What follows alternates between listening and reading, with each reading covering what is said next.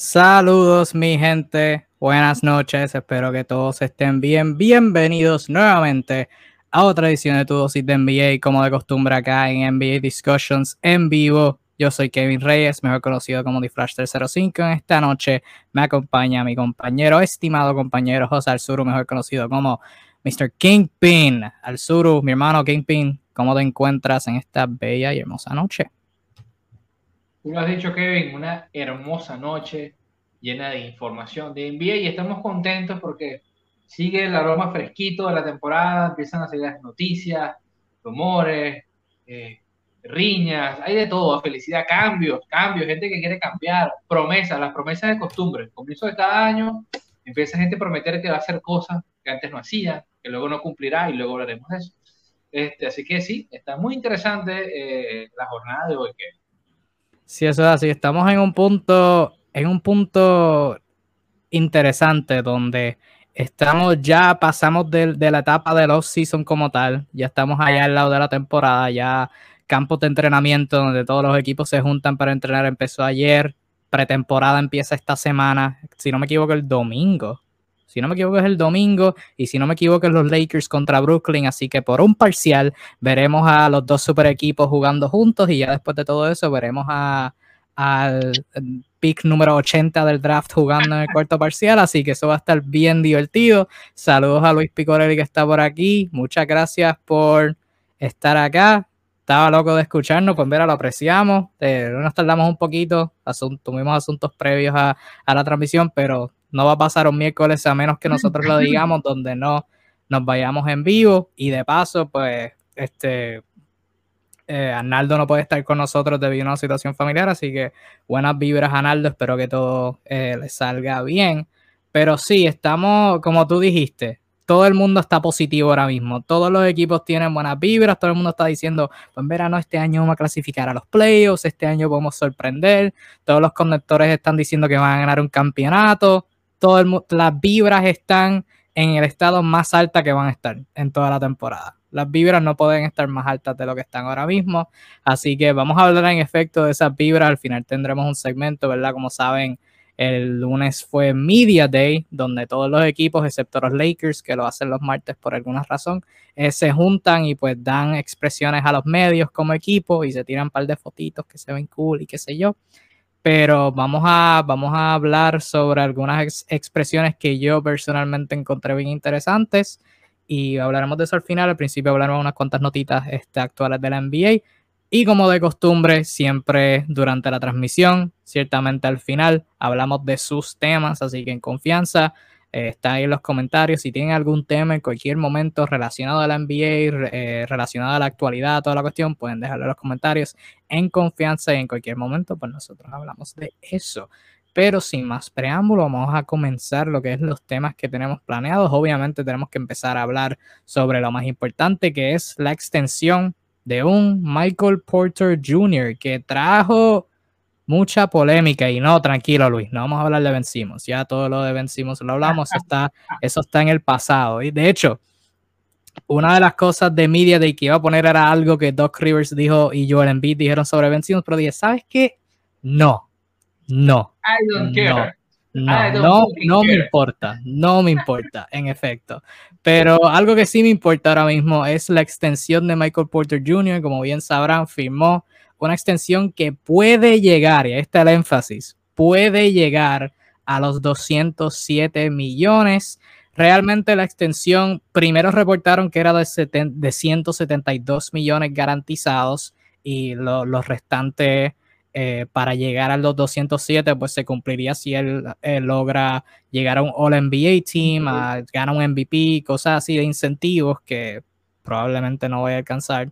Y hoy se reportó que realmente la extensión es de 143.3 millones garantizados, 12 millones de los 39.3 que se puede ganar en el quinto año son garantizados y ahí es donde entran lo que son los incentivos que acabo de mencionar. Si es un equipo de, de All NBA, si es un juego de estrellas, ciertamente pues ahí entran este, algunos incentivos eh, a su contrato. Pero independientemente de cuál sea el caso, Michael Porter Jr. firmó una extensión masiva con Denver, junta la firma que los Nuggets hicieron algunas semanas atrás de Aaron Gordon por cuatro años 92 millones.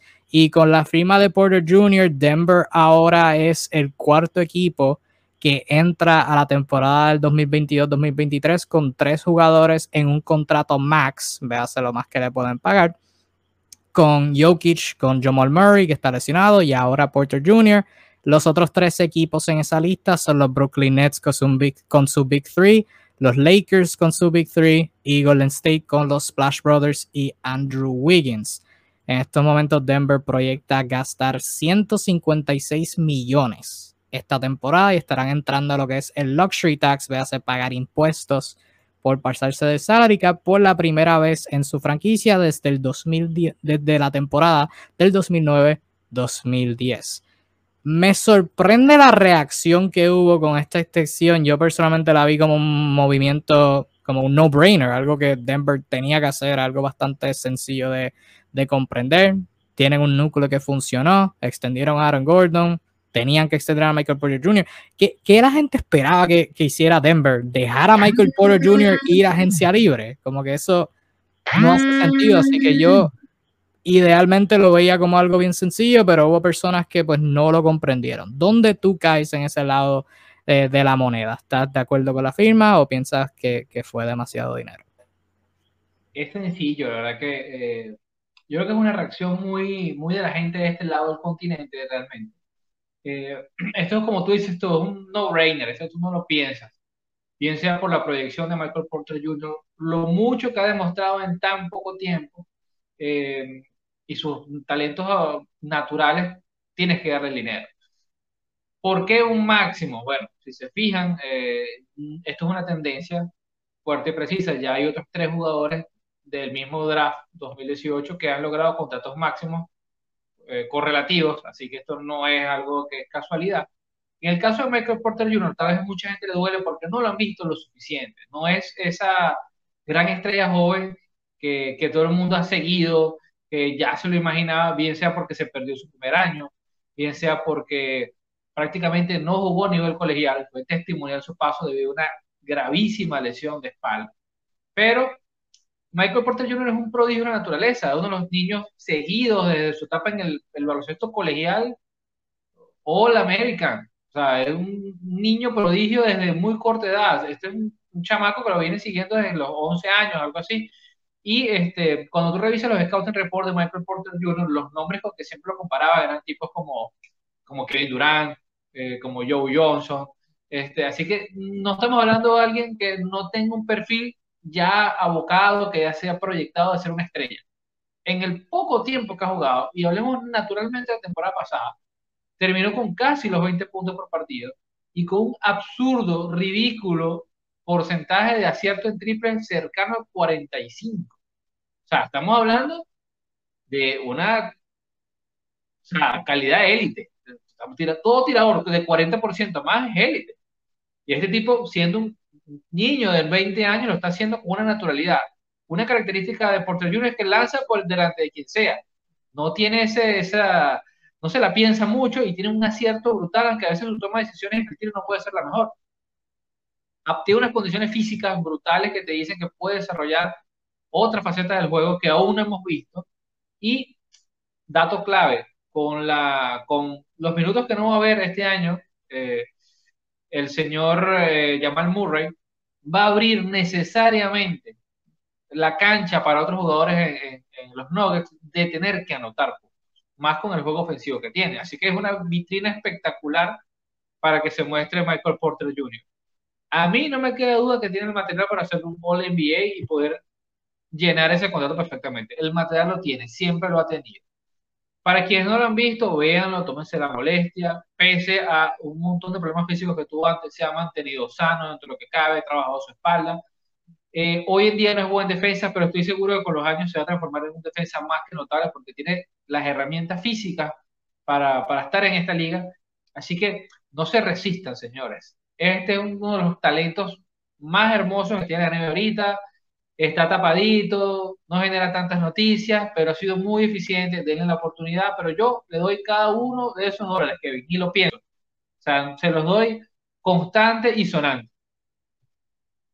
Sí, aquí hay dos cosas que que trabajan a favor y, es, y no, no me hace comprender las críticas que ha habido con la firma. Lo primero, lo acabas de hacer énfasis, su talento, el potencial que él tiene. Eh, tirador increíble, o sea, la, yo, él es alto y la jumpa que tiene, tú no le puedes dar un tapón. Tú no le puedes dar un tapón, no puedes afectar su tiro.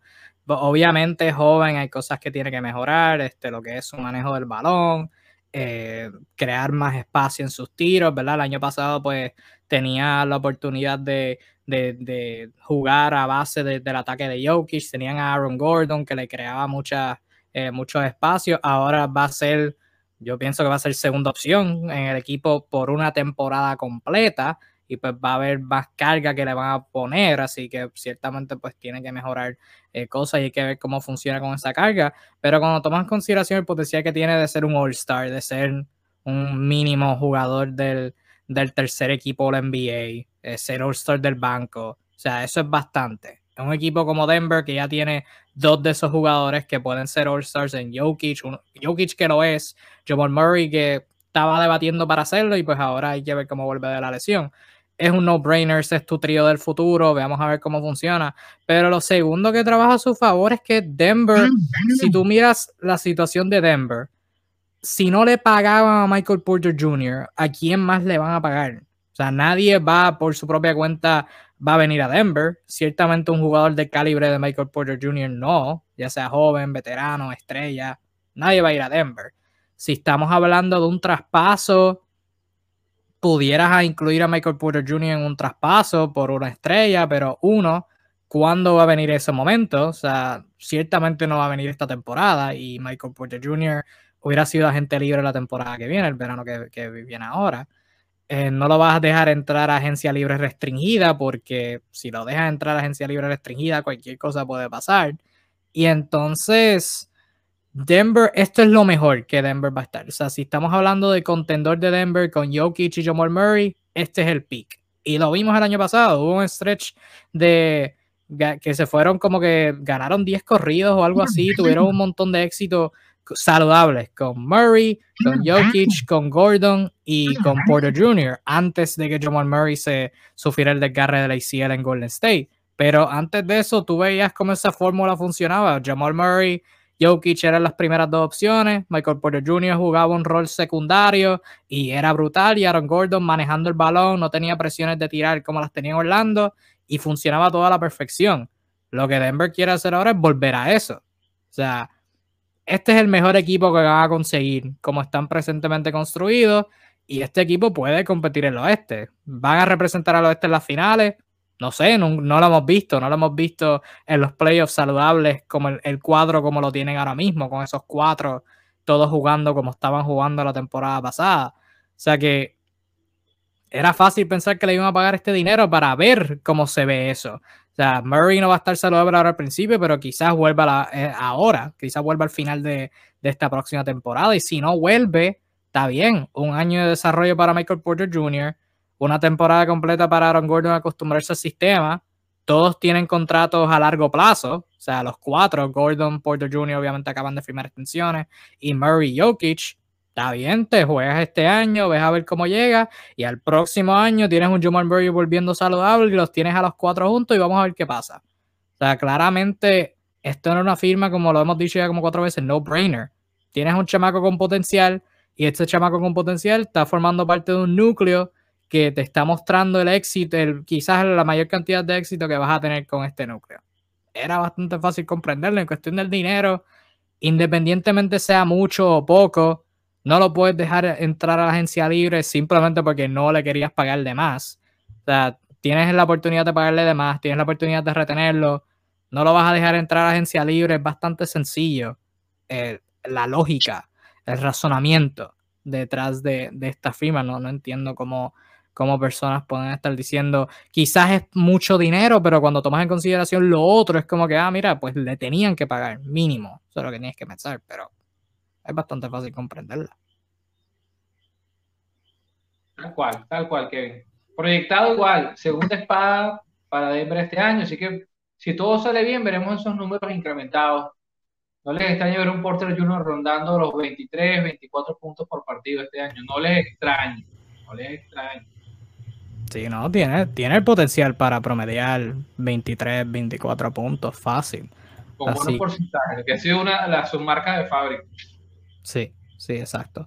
De hecho, hablando ya de eso, antes de, antes de, pasar a, a, lo próximo, ¿cómo tú ves a Denver esta temporada? ¿Cómo están presentemente construidos? De hecho, este spoiler, ya la temporada, ¿verdad? Lo diré de nuevo al final, pero eh, la semana que viene, por poco digo la temporada que viene, estamos hablando de temporadas, pero la semana que viene eh, aquí en B Discussions daremos nuestras predicciones. Ya estamos en octubre, faltarían dos semanas para la temporada.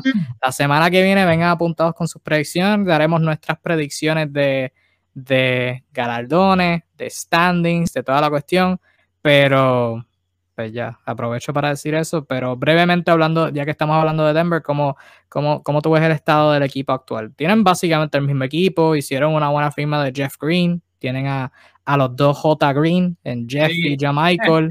eh, que subió la página de los Denver. hey, tú. Ah, sí, van a tener al, al, latino Campazo de regular, o bueno, peleando por minutos de regular con Monte Morris. ¿Cómo, ¿Cómo tú lo ves esta temporada? Sí, no, es una temporada interesante, ver, ver de qué están hechos, qué pueden hacer con estas condiciones. Obviamente es un equipo que tiene un baloncesto muy, eh, muy particular, el, el, del coach Malone, estilo bastante ofensivo, no muy dado a la defensa. Eh, la duda de todo el mundo es el, puesto de base, obviamente es con la salida de, de, Murray, que bien no hace de base al uso, porque sabemos que Jokic es el amo y señor de los pases en este equipo, eh, no deja de ser una baja importantísima. Entonces va a ser un puesto que en teoría todo el mundo asume que lo va a cubrir muchos minutos el argentino crack Facundo Campazo, muy brillante, mágico, se ha adaptado muy bien a la, a la liga pese a sus limitaciones, así que podremos ver un baloncesto un poco más alegre, diferente, eh, muy picante de los latinos. Eh, habría que ver, me gustaría ver minutos a PJ Dozier, ver qué tanto puede evolucionar. Así que en ese sentido yo creo que yo no tengo aspiraciones de Denver. O sea, voy a decir que va a llegar a semifinales, eh, finales. ¿Cómo no? Puede, puede ser un susto cualquiera. Un equipo que es muy, muy ofensivo y mientras Jokic esté, que ya se puede decir que va a entrar en su prime, en su primera etapa del prime. O sea, mientras esté sano, y tenga esa magia, va a hacerlos competitivos. Eso es una realidad. Con, el, con lo, quien sea que lo acompañe con Jokic ahí en este nivel, va a ser competitivo. Pero me llama más la atención eso, o sea, poder seguir desarrollando ese talento y quizás, no creo que este sea el año de Denver, pero me gustaría pensar que el año que viene, al igual que tú, sí puede ser un año más contundente. Eh, porque lo que se está gestando cuando revisas edades, cuando revisas contratos, cuando revisas lo que está por allí, hay cositas interesantes, hay cositas interesantes en Denver que, que pudiesen dar, dar, darte la idea de que el, el, año posterior, 2022, 2023, puedan ser los años de dar la. Pero es un equipo divertidísimo de ver. Me va a gustar mucho este, los minutos que pueda jugar Campazo por la alegría que le pone el juego, por la, el juego muy bonito. Y bueno, Montemori va a tener mucha responsabilidad también para, para descansar en esos minutos hay que ver, hay que ver qué nos trae eh, el coach Malone, que es un, otro de los coaches también muy interesantes de, plantear partidos en la NBA hoy en día. Y de hecho, irónicamente, su proyección depende de lo que, de lo que haga Michael Porter Jr., porque estamos proyectando a base de lo que él hizo la pasada temporada, pero si esa alza, si él alza como 6 puntos por juego, eso va a ser una gran diferencia, irónicamente, ya que estamos hablando de él. Pero sí. No, el truco con Denver, o sea, todos sabemos que Denver va a anotar, se le da bien anotar. Ahora, puede defender, puede cerrar partidos defendiendo. Allí es donde empieza la duda con Porter Jr. y sus debilidades. Aaron Gordon ha sido clave. Eh, ya Michael Green, bueno, va mucho físico. Jeff Green, qué buena firma, ¿no? Puede dar minutos de calidad. pero la defensa, ahí es donde siempre va a ir el martillo cayendo. Sí, ¿Tú cómo lo ves? ¿Cómo lo ves? Yo los veo igual, yo los veo como que quizás en, ¿verdad? Ya hablando de predicciones, como 5, 6 por ahí. Y pueden, pueden pelear, no los veo como los contendores saludables. Si Jamal Murray llega a mitad de temporada y puede contribuir, pues quizás mi opinión cambie, pero yo creo que son ese equipito que, que va a dar batalla, pero como pasó la pasada temporada, cuando se enfrenta a un contendor real, como se enfrentaron con Phoenix, y van a tener problemas, van a tener, van a tener bastantes problemas. hablando ya de un equipo que sí tiene expectativas más grandes de, la mayoría de la gente, son los Chicago Bulls, pero los Bulls sufrieron una pérdida masiva eh, de un jugador que quizás no muchos conozcan y quizás digan, ah, pero lo perdieron a él, que, que es importante. Bueno, los Chicago Bulls perdieron de, o van a perder de cuatro a seis semanas al Mr. Patrick Williams. Patrick Williams eh, fue novato, ahora está entrando a su segunda temporada. Este de, si no me equivoco, Florida State fue su universidad. Y pues fue que lo, lo draftearon número cuatro y pues el medio mundo este, estuvo así súper sorprendido de, de, que lo seleccionaron. Jugó bastante bien. Eh, y ahora pues los Bulls lo perderán de cuatro a seis semanas. ¿Cómo esta baja afecta a los Bulls? ¿Cómo tú crees que los afecta? Eh, para quienes no conocen a Patrick Williams, sí, no, no es el tipo más rimbombante, pero es el cuarto de su draft. No es como que, ay, todos están pendientes que haga Patrick Williams. Es un tipo muy buen defensor, muy buen defensor, bastante atlético. Es esa clase de jugadores eh, de middle, quizás en otra época hubiese sido un alero, un 3 natural, Hoy en día juega a la 4, acorde a los, a los estándares actuales del baloncesto, pero es un tipo bastante atlético, con un potencial físico muy notable, presto a entender, mm, con un ego bastante dosificado, no es ese joven que viene a comerse el mundo, muy aplicado en lo, en lo, táctico, que es muy importante en un equipo como este, que ya tiene jugadores estrellas, que ya acaba de sumar arsenal ofensivo. No necesitas tener un novato que quiera brillar y comerse el mundo. Es un novato que quiere aprender de ellos y puede hacer las pequeñas cosas, aprender a la vieja escuela. Este, y Patrick Williams cumple excelente, cabalmente con ese perfil. No me preocupa tanto porque, bueno, eh, eh, si no se complica eh, el tema de la lesión, no debería ser un tiempo significativo en cuanto a la temporada se refiere. sin embargo, no está de más, esperemos que no se complique. Patrick Williams es un jugador que es muy importante en, en la franquicia. Tan importante es que si revisamos la plantilla de mediados 2020, ahorita, él y Lavin son los únicos jugadores que se mantienen en la plantilla original de los Bulls. Así que con todas las transacciones que hizo Carmen Y Kobe White. Y Kobe White, ¿cierto? Que bueno, estaba lesionado, no lo podían cambiar. y Kobe White. Que Kobe White sí le va a tener duro este año para ganar sus minutos, la oportunidad del año pasado. Así que bueno, este año va a tener que ganárselo. Pero sí, Patrick Williams es la clase de jugador balance que te sirve para un equipo como este. Es el tipo que en teoría se va a encargar eh, a ciencia cierta del, puesto 4 en estos Bulls, en estos renovadísimos Bulls, versión 2021-2022. Así que yo espero de todo corazón que se recupere rápido para ver el encaje que tiene este quinteto interesantísimo. Estamos hablando Lonzo Ball, eh, Zach Lavin jugando la 2, eh, DeMar DeRozan jugando la 3, Patrick Williams jugando la 4 y en la quinto, en la, cinco, Nicola Vucevic. O sea, este es un equipazo que está llamado a pelear con quien sea en el este. O sea, quizás no será el, no estará en el, en el top 1, en el tier 1, pero está para pelear, Kevin. Están para pelear. Mis expectativas sobre ellos son un poquito más bajitas que la mayoría.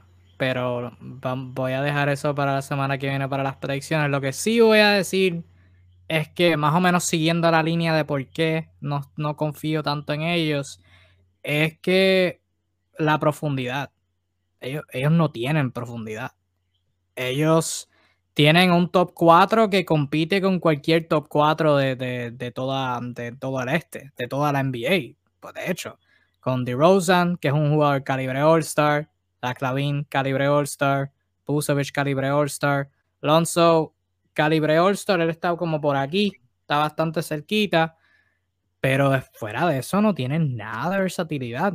Y siguiendo esa línea, esta lesión le duele un montón. Patrick Williams es el segundo mejor defensor que tienen, quitando, ¿verdad? Sin contar a Alonso Ball. Alonso Ball es el mejor que tienen. Pero Patrick Williams es el más versátil. Patrick Williams puede defender cuatro posiciones. Alonso Ball, yo le encargo más a, a defender el perímetro.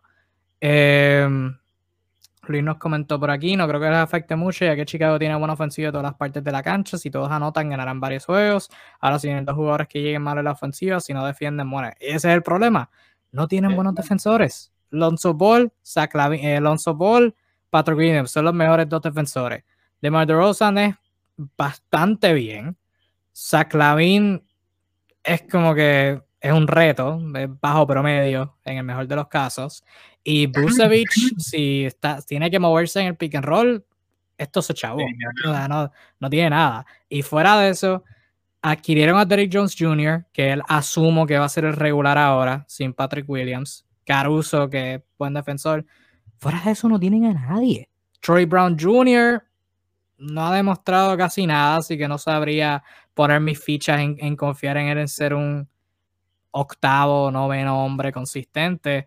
Pero pierden a un buen defensor, pierden profundidad, pierden a un bastante sólido tirador, al menos de media distancia. Alguien que, que, pues no necesita el balón, pero que, que no es débil de afuera. Por ejemplo, tú metes a Derrick Jones Jr. en el cuadro, Derrick Jones Jr. no tiene las capacidades de meter de afuera y pues tiene esa debilidad en el, en el cuadro. Se les duele, les duele un montón. En ofensiva, como dijo Luis, en ofensiva nunca les va a fallar. Después que tengan a tres o a dos, después que tengan a dos de esos cuatro, de ese Big Four, van a estar bien en ofensiva.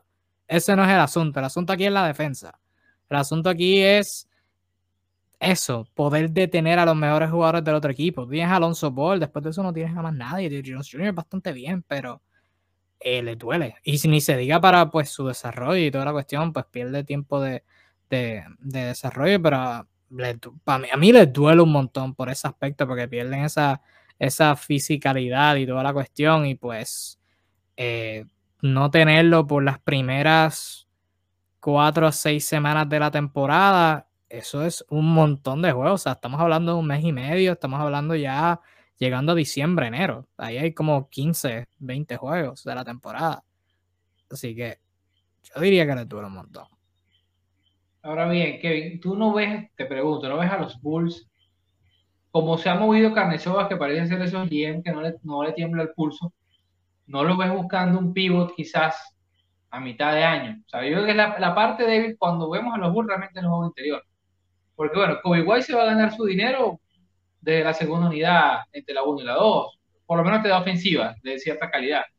Troy Brown, tú lo has dicho, no demostró mucho, tuvo una gran oportunidad en los Wizards, incluso una titularidad que dilapidó por completo. Derrick Jones viene a dilapidar una gran oportunidad también, pero defiende. O jugadores que tienen como que otra vez otra oportunidad más de, mira, ven, demuestra de, qué estás hecho. Pero lo que sí veo es debilidades en la zona de la pintura, en la zona de ir al choque, probablemente van a extrañar mucho a Tadeusz Young eh, en Chicago, por lo menos la primera mitad de la temporada, y seguro que lo van a extrañar bastante. Sí, no, el, mejor hombre grande defensor, el mejor hombre grande defensor, el mejor hombre grande suplente que tienen es Tony Bradley. Y Tony, Tony Bradley no es malo, pero si Tony Bradley es tu suplente, hay, hay problemas realmente. Eh, o sea, Sí, sí. En el cuadro no, no, hay nada. De, suplentes no hay, no hay nada. Aparte de Troy Brown Jr., Stanley Johnson, el eterno prospecto. Javante Green estuvo con Boston, no es nada del otro mundo. Alice Johnson estuvo metido en la banca de Brooklyn, de nuevo, nada del otro mundo. Matt Thomas es un buen tirador, supongo. Pero Tyler Cook, Tyler Cook estuvo un tiempo con Detroit y no, no, es, lo peor del mundo, pero no tienen profundidad y esta lesión les afecta la poca profundidad que tenían, aparte del, del, del, Big Four que tienen. Así que yo, yo diría que les afecta bastante. No digo predicciones, ya predicciones las dejamos para la semana completa cuando esté, cuando esté el squad completo, pero soy, soy bien pesimista con los Bulls, así que mantengan, si van a sintonizar la semana que viene, pues tengan eso en mente. Em, hablando de alguien que, pues, muchos equipos en la NBA han sido pesimistas con él, eh, tenemos que hablar de Isaiah Thomas, que por ya este ha sido el tema por varias veces ya. Eh, este ha sido el ciclo. Isaiah Thomas entrena con equipo X entrena muy bien con equipo X, equipo X o no lo firma o firman a otra persona. Hoy, o bueno, hoy hablaremos del más reciente caso, eh, que fue la semana pasada con Isaiah Thomas, según reportes, estén entrenando una semana con los Golden State Warriors. Tú sabes, el equipo que como que aparte de Stephen Curry no tienen un armador suplente súper eh, que, del que puedan depender. Y lo eh, entrenó con ellos, pero los Warriors optaron en cambio eh, por firmar a Langston Galloway. Que pues, Langston Galloway es bueno, pero mejor que sea Thomas, no creo. El equipo dijo que no firmaron a Isaiah Thomas porque tienen prioridad en conseguir profundidad lo que son sus aleros y lo que es el frontcourt, que lo entiendo, pero al mismo tiempo podías haber no firmado a Langston Galloway, ¿verdad? No sé, yo acá pensando. Aunque es un contrato de training camp nada más, así que le pudiste haber dado el contrato de Isaiah Thomas. I digress. Eh, lo, que se cree, lo que personas cerca de Isaiah Thomas reportan es que Haití seguirá buscando una oportunidad con algún otro equipo. ¿Por qué tú, antes de entrar a, posibles equipos para Isaiah Thomas, por qué tú crees, verdad? Ya esto es teoría, esto no hay nada de hecho, a menos que tú tengas fuentes de equipos de NBA, yo personalmente no tengo. Así que vamos a hacer teorías aquí y los que están viendo, los que están escuchando en confianza puedan hacer sus propias teorías. ¿Por qué tú crees que, los equipos no están firmando a Isaiah Thomas? Llevamos varios años de esto y Isaiah Thomas varias veces ha demostrado que todavía puede jugar cuando le dan oportunidad. ¿Por qué tú crees que a Isaiah Thomas no le, no le dan una oportunidad?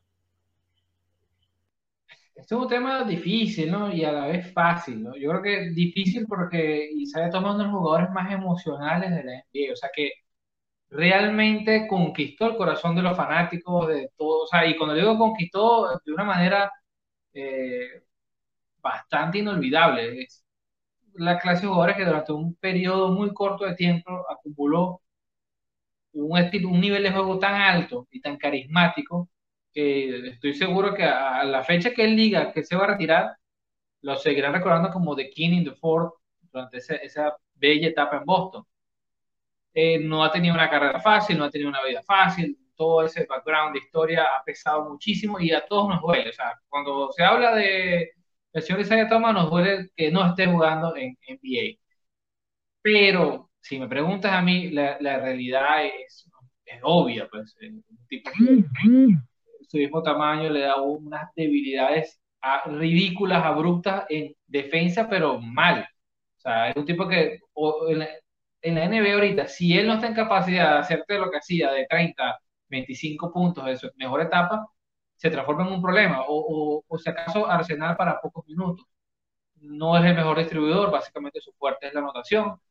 Eh, atléticamente tiene bastantes debilidades, en lo táctico no es fácil de taponar, no lo puedes usar como un triplero o algo por el estilo, ese te condiciona. Pues te condiciona. Y eso es algo que no es nuevo, eso pasó toda su carrera. En la etapa que estaba joven, para él llegar a ser titular en la NBA, se tuvo que ganar eso a un pulso y a, cantidades de puntos exorbitantes. O sea, estamos hablando de que Isaiah Thomas siempre ha sido talentoso. No es que él nunca, no, no, él siempre ha sido talentoso y siempre le costó ganarse el espacio por eso. Un tipo capaz en su momento de hacerte 50 puntos en un partido, pero cuando tú revisas la estadística avanzada, probablemente él sea el culpable de que esté en 30 puntos por partido también. Y eso pesa mucho sigo pensando que es un jugador que para ganarse algunos minutos, ¿no? Ahora en esta etapa de su vida, luego las lesiones en cadera, por más que esté sano, que, puede quizás aportar a algún equipo que necesite algo de, de pólvora eh, este, para anotar puntos. Sin embargo, esto no ha pasado. Yo sigo creyendo que es una mezcla de miedo por su condición física y, lo difícil de ajustarlo en, ciertas tácticas eh, ahora que su, físico no es quizás la, eh, la mejor versión y eso va a ir en, detrimento porque ella tiene ya sus 30 años. Pues. Así que bueno, yo lo veo claro, o sea, Isaiah quizás tenga una o dos oportunidades más eh, eh, para demostrar en NBA y probablemente no lo veamos de nuevo ya. Luis comparte tu opinión por aquí comentando que piensa que es porque hay muchos bases grandes y lo discriminan. Yo me iría más allá. Aparte de lo de la altura, sí, obviamente es factor eh, yo diría que hay jugadores pequeños en la NBA, pero, o sea, que, obviamente nadie más bajito que sea Thomas, pero hay jugadores pequeños que también hacen otras cosas. Siguiendo esa línea, yo me iría más allá de, la altura, que de nuevo creo que juega factor, pero más importante que eso, yo creo que es una falta de entendimiento de parte de los equipos de la NBA del estilo de juego de Isaiah Thomas y el estilo de juego de otros dos jugadores que voy a mencionar, que más o menos está en el mismo barco que, que Isaiah Thomas. Aparte de la altura, y esto es relevante con otros dos jugadores, eh, yo creo que Isaiah Thomas, Jamal Crawford y Joe Johnson están en el mismo barco que Isaiah Thomas. Jugadores que obviamente Jamal Crawford y Joe Johnson son mucho más altos, pero son jugadores en edad los últimos dos que mencioné son mucho más viejos. Ese Thomas tiene 32, Jamal Crawford ya está en 39 40, si mal no recuerdo. Joe Johnson tiene que estar en 36, 37, eh, mínimo. Uno, la altura en el caso de Isaiah Thomas. Dos, en el caso de los tres, hay que considerar, y lo hablamos hace unas cuantas semanas hablando de Detroit. Hay este movimiento ahora en la NBA donde los equipos reconstruyendo van todos joven. O sea, no hay uno o dos veteranos, son todos jóvenes.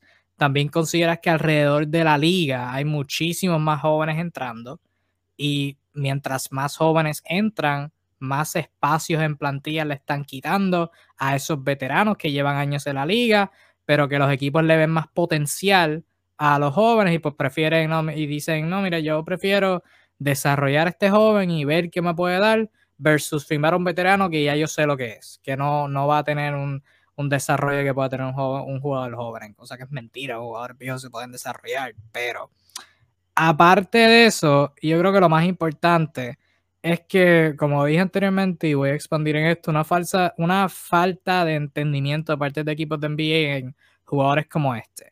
Jugadores que lo principal que hacen es anotar. Y pues, como estrellas en sus propios equipos, como IT lo fue con Boston, como Joe Johnson lo fue en varios equipos, como Jamal Crawford lo fue sexto hombre de varios equipos, que si, si son uno de tus jugadores principales, pues mira, tú los necesitas porque pues, te van a ayudar a ganar juegos. Pero hay un entendimiento con nuestros anotadores que como jugadores de rol en tu equipo, viniendo de la banca, no los puedes tener porque no pueden hacer más nada. Porque franquicias entienden que ellos no pueden sacrificar, que ellos no pueden mover el balón, que ellos no pueden no tirar, que ellos tienen que, que, ser primeras opciones para ser efectivos. Y eso es falso. O sea, jugadores veteranos pueden, si están en la situación correcta, pueden sacrificar, pueden jugar para el equipo, pueden ser buenos veteranos, pueden mover el balón. O sea, quizás no, no van a hacer jugadas directas para sus compañeros en términos de hacer una asistencia, pero no es que las van a tirar todas. Y pues en el caso de estos tres, Isaiah Thomas, en los últimos años, Jamal Crawford. Jamal Crawford, el último juego que jugó, metió 50 puntos. O sea, no le falta talento a Jamal Crawford y Joe Johnson ni se diga que, que en el Big Three se ha, ganado MVP back to back. Y es 3 para 3, pero es baloncesto. O sea, todavía le quedan. Y pues yo creo que hay un entendimiento con jugadores de ese tipo que en su momento pues son oro, son lo que todos los equipos tienen, pero una vez pasan de esa etapa de ser primeras opciones, la, la NBA dice, no, estos jugadores de rol no pueden servir así porque, porque yo no puedo tener anotadores, jugadores con mentalidad de score first como jugadores de rol, porque no funcionan, no complementan a mi equipo. Y yo creo que ese, eso es lo que pasa con, este, con, con esta situación. Haciendo un resumen perfecto, Langston Galloway versus Isaiah Thomas. Uno es claramente mejor que el otro, pero con Langston Galloway un entendimiento que no, no, no es un anotador, o sea que no va a requerir el balón. Eh, puede jugar sin el balón, ¿verdad? Según los que piensan. Y pues como jugador de rol, pues no, no va a pedir tanto. Y quizá hay un entendimiento con ese Thomas de que ah, él necesita tener sus tiros para mantenerse feliz, porque no puede hacer más nada, que sí, ok. Pues eso es lo que yo creo que pasa con, con Isaiah Thomas y muchísimos otros jugadores. Montaelis, Montaelis es otro, misma situación. Que Martin salió de la liga teniendo posibilidades de seguir siendo anotador, pero precisamente deja de ser relevante por eso. Y todos son anotadores. Si tú miras eh, todos estos jugadores que, que todavía son buenos, que todavía eran buenos, pero que ya no tienen oportunidades, todos los relaciona. Eran anotadores principales de su equipo ahora encajan como jugadores de rol, pero las, los equipos piensan que no, que no pueden serlo porque no pueden encajar. Y eso es falso. En situaciones correctas cualquiera puede sacrificar, pero ese yo creo que es el problema, principalmente con ese ya Thomas. Estoy de acuerdo yo creo que ese, ese entendimiento con, con su juego. Muy de acuerdo, muy de acuerdo contigo. Sí, no, está, es algo fatal y realmente no va a cambiar porque si Thomas no, no se va a poner más joven, las lesiones son lo que son, quizás esa es otra, hay preocupaciones de su salud, eso es válido. Eh, Pero en los últimos tiempos, los últimos equipos que ha estado, notablemente Washington, el último equipo que estuvo fue New Orleans, jugó como tres juegos ahí, pero el último equipo donde tuvo oportunidad extendida fue en Washington, que jugó como la mitad de la temporada y jugó muy bien. Obviamente. Obviamente el equipo no era bueno, pero el equipo no era bueno por culpa de Isaiah Thomas. Eh, o sea, El equipo era lo que, lo que era. Pero Isaiah Thomas en- con los Wizards aquí buscando los números promedió 12 puntos por juego en 40 juegos. Eh, estuvo de regular en 37, tiró 41% del campo. Eh, o sea, no es nada. Bastante sólido realmente. Así que no. Bueno, como primera opción en Boston lo veían como oro, pero ahora que no puede ser primera opción es como que no, no, no es lo mejor del mundo. Pero- Ahora, Sí, zumba. ¿Dónde? ¿Dónde? ¿Dónde? Si tuviese otra oportunidad de salir a toma, ¿qué otra puerta tú podrías tocar? Pues mira, yo mirando por encima, vamos a identificar equipos que le faltan armadores suplentes. Yo mirando por encima, Washington lo acabo de mencionar es uno. Washington, y estas son posibles opciones. Washington es uno, Miami es otro. Eh, Miami. sí, Miami, Miami puede ser. Miami puede ser uno, este. ah, Toronto. ¿Cómo fue? Toronto. Tienen a Van Vliet, tienen a Dragic. Pudieron, pudieron usar un armador extra, podían tener un tercer armador. Si Draghi Eh. sigue, si hace la temporada. También, sí, también existe esa posibilidad. Portland. Portland no tienen, no tienen armadores suplentes. te gusta la eh, ofensiva. Alguien como los Clippers, que podrían usar un tercer armador, pudieran usar ayuda ofensiva. Eh, alguien como Minnesota, que aparte de DeAndre Russell y Patrick Beverly no tienen un tercer armador. O sea, equipos así, que necesitan un armador suplente, necesitan anotación extra. Obviamente no es para jugarlo todos los juegos, esa es otra. Tú puedes tener ese Thomas en tu plantilla y no tiene, no tiene que ser una parte en tu rotación consistente. Como que, mira, un juego necesitamos ofensiva, métete, porque eso es lo que va a hacer, va a meter puntos. Y pues obviamente tú lo mencionaste por la altura, por las lesiones, pues no ser el mejor defensor del mundo, pero o sea, mételo en una situación donde, eh, donde su, sus defectos no tengan que brillar tanto. E ese sería el rol de ideal de, de Haití. Eh, ¿Tú tienes algún equipo por añadir en donde tú crees que le encajaría? Mira, la verdad es que no, o sea, son contados, creo que ahí están todos, porque sí, los Pelicans, ese es el otro, a lo mejor de, pudiese abrirse un espacio, porque todo el mundo está en prueba, selecciona a alguien. Lo veo a lo mejor así, buscando una oportunidad a mitad de año, un equipo que le vaya muy mal y empieza a, a- a desarmarse a mitad de año, Sí. darse los minutos, como quien dice. Luis, Es triste, aquí. es una, es una sensación muy dolorosa verlo así. Sí, brutal. Que no, que no tenga como que ese fin a su carrera, ojalá lo tenga. Lo que tú dices es muy cierto, los equipos están apostando, y esto ha sido algo que, que es sistemático, están aportando all in a la juventud. Ejemplo, un equipo que puede tener problemas por lesiones, que la ha tenido en el puesto 1, es Orlando Magic, y Orlando Magic no va a apostar por ese toma, o sea, prefieren darle, si lesionan los tres eh, point guard, bueno, traen un cuarto point guard de 19 años, un drafted, dale, juega, tú haz lo que te dé la gana. Es preferible. Ok, sí, igual, va a traer un adolescente, no importa, perdamos partido. Entonces, visto así, realmente eh, obtienen muy, poca, muy pocas oportunidades. La brecha es muy, muy corta para, para un tipo de su edad y sus características. Sobre todo la edad. No es un joven, es un veterano. Ya. Ojalá tenga su oportunidad. Ojalá, ojalá la tenga. Ojalá que pueda. Que ya sea. Yo creo que idealmente va a ser a mitad de temporada. Ya a estas alturas no creo que ningún equipo lo añada. Pero a mitad de temporada selecciona a alguien. Ah, mira, necesitamos a alguien por dos semanas. Entra IT. Ve a ver qué, qué hace. Pero ojalá lo tenga. Eh, ya terminando con eso, antes de entrar a lo que es el Media Day, para concluir o para hablar de nuestro último set de temas, hay que mencionar brevemente lo que es la situación del COVID en la NBA. Eh, obviamente, pues hay es un asunto estúpido en cuestión de cómo algunos jugadores lo están manejando, pero al fin y al cabo es relacionado al baloncesto porque algunos se pudieran estar perdiendo partidos por esta situación, sin contar casos que puedan ocurrir a través de la temporada, que, puedan afectar eh, la disponibilidad de múltiples jugadores que independientemente estén vacunados o no, pues sean eh, contactos cercanos y qué sé yo qué, bla, bla, bla, bla. Pero eh, nota positiva antes de entrar a todo lo negativo y todo lo, porquería que salió hace dos días. El 90% de la liga está vacunada, que eso ya de 400 y pico de jugadores, eso es un montón.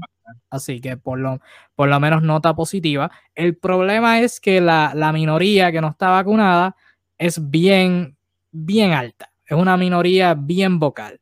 Y esa vocalidad se vio en lo que fue un artículo reciente que salió de parte de Rolling Stones, eh, básicamente para contexto, por si no lo sabían, la NBA no tiene protocolos mandatarios en donde todo jugador se tiene que vacunar.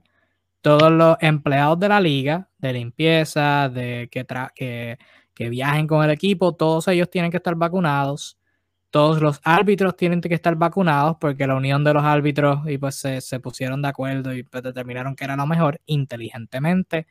Y pero hay otros dos o tres por ahí que, no están vacunados. Luis menciona que son jugadores importantes. Bueno, dos de ellos son importantes. Los otros eh, no, no tanto. No, no sabemos eh, quiénes son. son exacto, son whatever. Pero eh, más o menos hablando sobre el artículo, ¿verdad? Se ha hablado que, ¿verdad? Para que la liga implemente lo que es una, la vacunación obligatoria. Sin embargo, miembros de la asociación de jugadores han dicho que no van a empezar como que cualquier negociación que sea con la liga no puede tener ese mandato en mente. 50 eh, a 60 jugadores aproximadamente, parece mucho, pero no es una minoría. Eh, no han recibido ni siquiera la primera dosis eh, de la vacuna. El artículo establece, lo escribió Matt Sullivan, para quien le importe. El artículo establece que algunos de ellos son personas que meramente pues tienen sus dudas y toda la cuestión, pero hay dos o tres que, Jesucristo, Eh, tienen, tienen sus creencias. Uno de ellos es Kyrie Irving, que recientemente estuvo en las redes en Instagram y empezó a, darle foro a un teórico de conspiración que estaba publicando una serie de, teorías que, que afirman que la vacuna la está implementando y voy a tratar de decir esto sin reírme, tener seriedad. El, que dicen que la vacuna la está implementando lo que es una sociedad secreta y se la están poniendo a las personas negras para conectarlos a una eh, computadora master, como lo que bajo la premisa de que es un plan eh, para Satanás. Aparte de eso, eh, está la teoría del microchip, ¿verdad? Es una teoría bastante pública. La, la, vacuna tiene un chip y pues el gobierno te, quiere seguir y bla, bla, bla, toda la cuestión. Según confirma el artículo, esa teoría se ha esparcido a un montón de camarinos. Mr. Jonathan Isaac, Ahí entramos a un jugador que no es tan importante. Eh, se dice que ya en marzo, cuando los jugadores empezaron a, vacunar contra la pandemia, él hizo su, eh, su research y aprendió sobre esto. Todo lo dice el artículo, esto no es opinión mía. Eh, dice que aprendió sobre lo que es la resistencia a anticuerpos, ¿verdad? esta teoría de que tu cuerpo produce anticuerpos naturales contra, la, contra el COVID. Eh, comenzó a, no confiar en el doctor Anthony Fauci. Para todos los que no sean de Estados Unidos, pues Fauci es el doctor este, que era el, general de, lo que era el equipo de respuesta a, la pandemia en los Estados Unidos y pues era como que la voz de la razón y todo eso. Eh, debo aclarar antes de decir esta cita que Jonathan Isaac es cristiano, mega cristiano y notablemente para que lo recuerde, uno de los jugadores que estuvo de pie en la burbuja durante los himnos de los Estados Unidos, cuando todo el mundo se estaba poniendo de rodillas, pues Jonathan Isaac era uno que, que por su religión no se quería, no quería ponerse de, rodillas. Eh, uno, dos, es negro, parece ser bastante chistoso.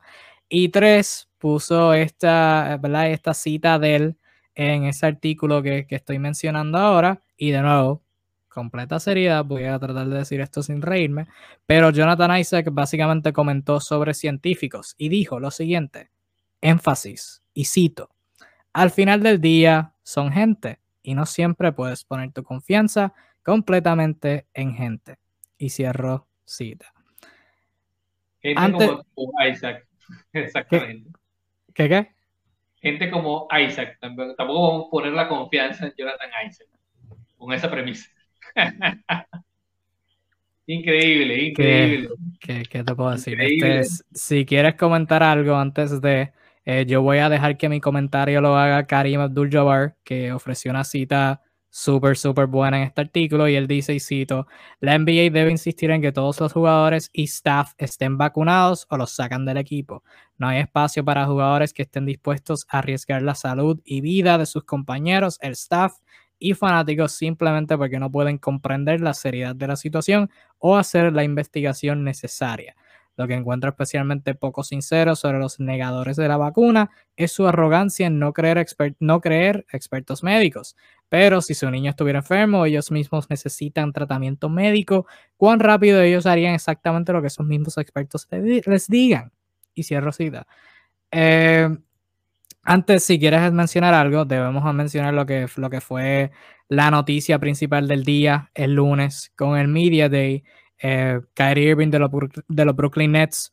Eh, para contexto, lo que es la Nueva York y lo que es San Francisco, pues tienen reglamentos eh, de. Para, por la pandemia, en donde si no estás vacunado, en, el caso de Nueva York, si mínimo no tienes la primera dosis, eh, no puedes asistir a eventos que, que conglomeren a más de 100 personas, un juego de NBA conglomera a más de 100 personas, aún, sin tener fanáticos.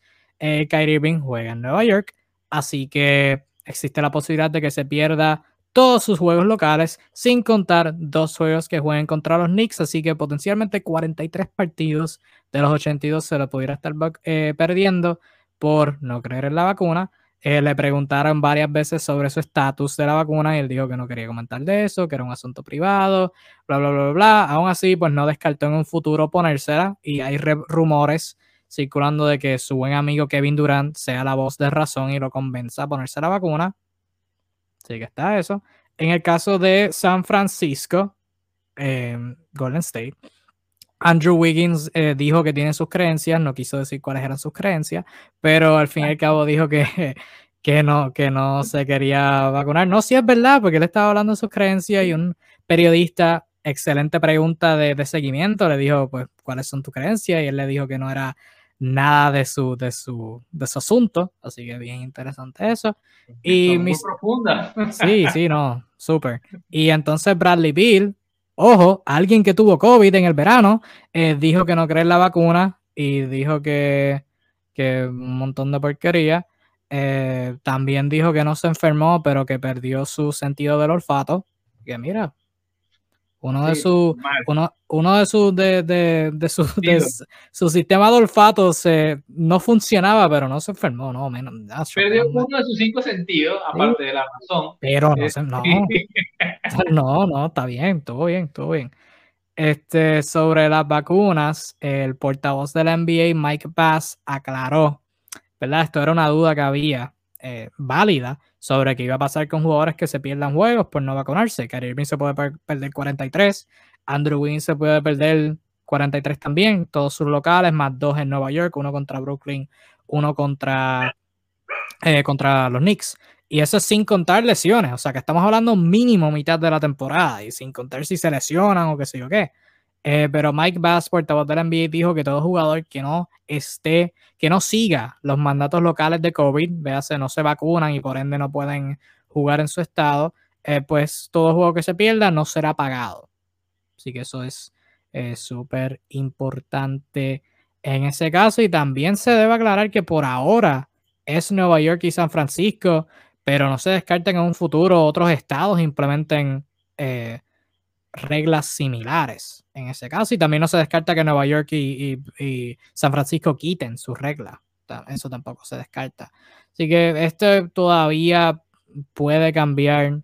Eh, obviamente, pues hay jugadores en el caso de Marcus Smart que no creen en la vacuna, pero se la, o sea, no, no digo que no creen en la vacuna, pero que ellos di, porque no lo puedo leer la mente, pero que dijeron que se pusiera la vacuna para evitar eh, los asuntos de, de, protocolos de COVID y toda la cuestión, porque la NBA sacó sus protocolos de COVID ayer y la diferencia es masiva. Los jugadores que tengan vacuna pueden estar libres, pueden estar con sus compañeros, pueden salir, pueden comer juntos.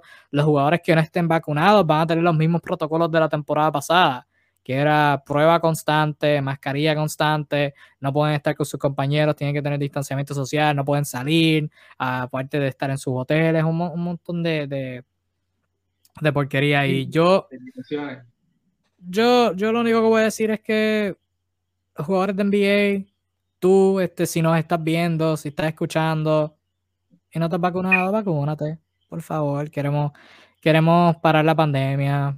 Pretty please. Este, por favor y gracias. Arturo, no sé si tú quieras comentar algo sobre esto, de verdad. Sencillo. Eh, uno es amante de la NBA y, y, hacemos esto con mucho cariño, pero por otro lado es obvio que hay un montón de niños mimados en la NBA, de millonarios que creen que buscar dos teorías de la conspiración en Google es research, es investigar. O sea, hoy en día el término research, o sea, investigación, está tan prostituido, vamos a decirlo así, que cualquiera se siente microbiólogo. O sea, cualquier idiota. O sea, estamos hablando de un montón de jugadores que son atletas, son muy inteligentes en lo que hacen, pero la mayoría hicieron el one and done, o sea, estudiaron con la universidad con todas las sospechas que la mayoría ni siquiera hace los exámenes, sencillamente los aprueban para jugar baloncesto. O sea, ninguno de ellos, a menos que Tim Duncan hable, que hizo sus cuatro años, se graduó suma con laude, sacó un libro, tesis libro de sociología, yo no le voy a hacer caso a ningún otro. Entonces, eh, hay, hay, que ser honesto. O sea, realmente hay una, una bandada de tipos que opinan, son opinadores de oficio, y que eh, desvirtúan mucho eh, todo este tema, o sea, se lo toman realmente, dicen hablar de una seriedad y realmente es todo lo contrario. Fíjense, Michael Porter Jr., el agasajado del, del, show de hoy, es otro de los que ha expresado sus dudas y que él cree que, bueno, que es mejor no estar vacunado porque igual el cuerpo puede resistir la vacuna. ok, sí, genial, pero tú la transmites a otros que a lo mejor no pueden resistir el, la enfermedad. Este, y nota adicional que hoy Kendrick Perkins lanzó un, un mensaje durísimo que ha hecho eco en, muchas personas, haciendo una alusión a que si alguien tiene dudas acerca de lo importante que es la vacunación y todo esto, pues sencillo que tome su teléfono celular y llame a Carl Anthony Towns. Cat, el centro estrella de los Timberwolves los Timberwolves de Minnesota, eh, el año pasado perdió a siete de sus familiares, entre ellos a su señora madre. Así que nadie mejor que él para saber lo serio y lo real que es el tema del virus. Así que bueno, cada quien tiene su manera de pensar y su reflexión, pero la salud pública, señores, es la salud pública. No es algo que tenga que ver con la NBA, con ninguna liga, con empresas, con toda esta cosa. Es un tema que nos atañe a todos los ciudadanos del mundo, porque esto es un tema mundial. En fin, vacúnense, por favor y gracias nada, ya saliéndonos de esa conversación y no volvemos a hablar de eso, no darle foro a, ese tipo de opinión, em, vamos a enfocarnos en el baloncesto, hablar de algunas expresiones que yo encontré interesantes del Media Day fuera de todo COVID relacionado, ya lo que es el producto en cancha. hablar sobre varios equipos que encontré interesantes, algunos nos vamos a enfocar más, otros que hemos hablado de sus situaciones en el pasado y pues es interesante como ver qué, es, qué esos equipos, qué miembros de ese equipo pues piensan sobre esa situación. La primera viene siendo los Lakers. Aquí hay dos asuntos. Uno, el encaje de Russell Westbrook y dos, más o menos relacionado al encaje de Russell Westbrook, es su cuadro ideal. Anthony Davis juega de centro, tiene un hombre grande al lado de él. ¿Cuánto tiempo juega Anthony Davis de centro? Toda esa cuestión. Sobre el primer particular, y esto no es algo donde vamos a estar mucho tiempo, a menos que tú quieras comentar algo en confianza, lo puedes hacer. Eh, pero yo no tengo aquí mucho que opinar, como que whatever, pero vi la cita y pues pienso que es importante y, eh, para, para considerarlo y para que las personas lo sepan. El mismo Russell Westbrook habló sobre su encaje con los Lakers y con LeBron y con Anthony Davis y todo el equipo. Y él dijo, y cito, honestamente no le presto mucha atención a eso. Yo siempre creo a través de la temporada van a ser altas y bajas. O sea, van a haber altas y bajas.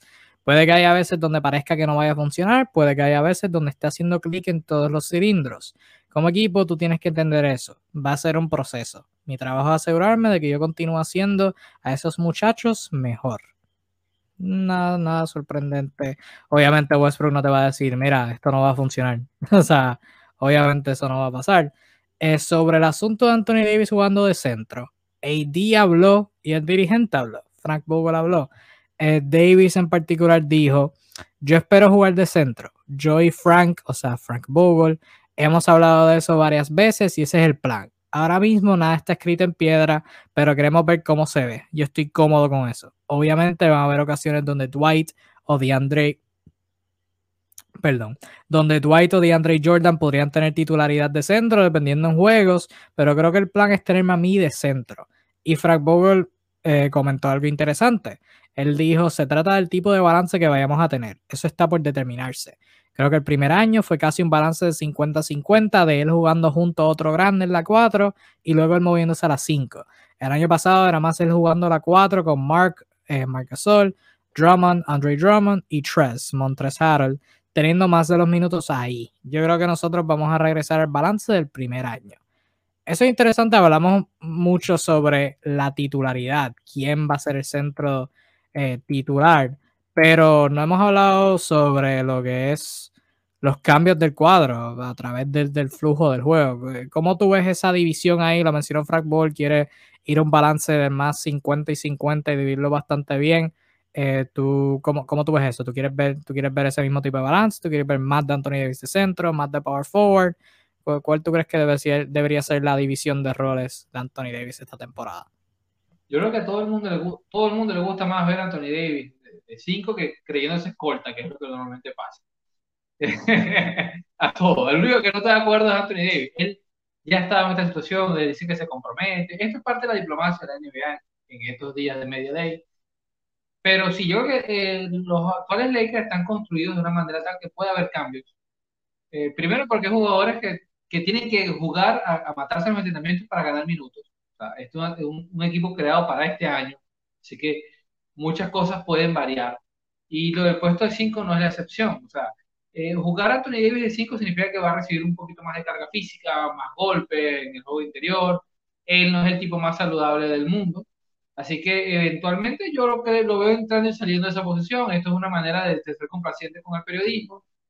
O lo veamos abriendo. Acuérdense que abrir los partidos, muchachos, es una cosa. Y jugarlos es otra puedes abrir de 5 en el primer cuarto, chévere, dos minutos, analizas al rival y después empieza el mezclote, los cambios de táctico, lo cual es muy común, sobre todo los equipos que campeonan. Ojo, los equipos realmente sólidos, de carácter de élite, tienden a tener esa, esta facilidad de poder mutar, precisamente porque tienen dos, uno o dos jugadores que tienen esa multiposicionalidad sin perder. Recuerdo que hay jugadores que pueden jugar dos posiciones, pero no son exactamente buenos en la segunda. Aquí tenemos tipos que te pueden, LeBron James es un gran ejemplo de que puede hacer muchas cosas, Anthony Davis igual, eh, así que eh, yo lo veo un 50-50 con muchas, muchas opciones. Y por cierto, eh, Luis, que estás preguntando, estás hablando sobre el tema de, de Porzingis, que tiene que algo que ver con esto. Más adelante hablamos de eso, Luis, tranquilo.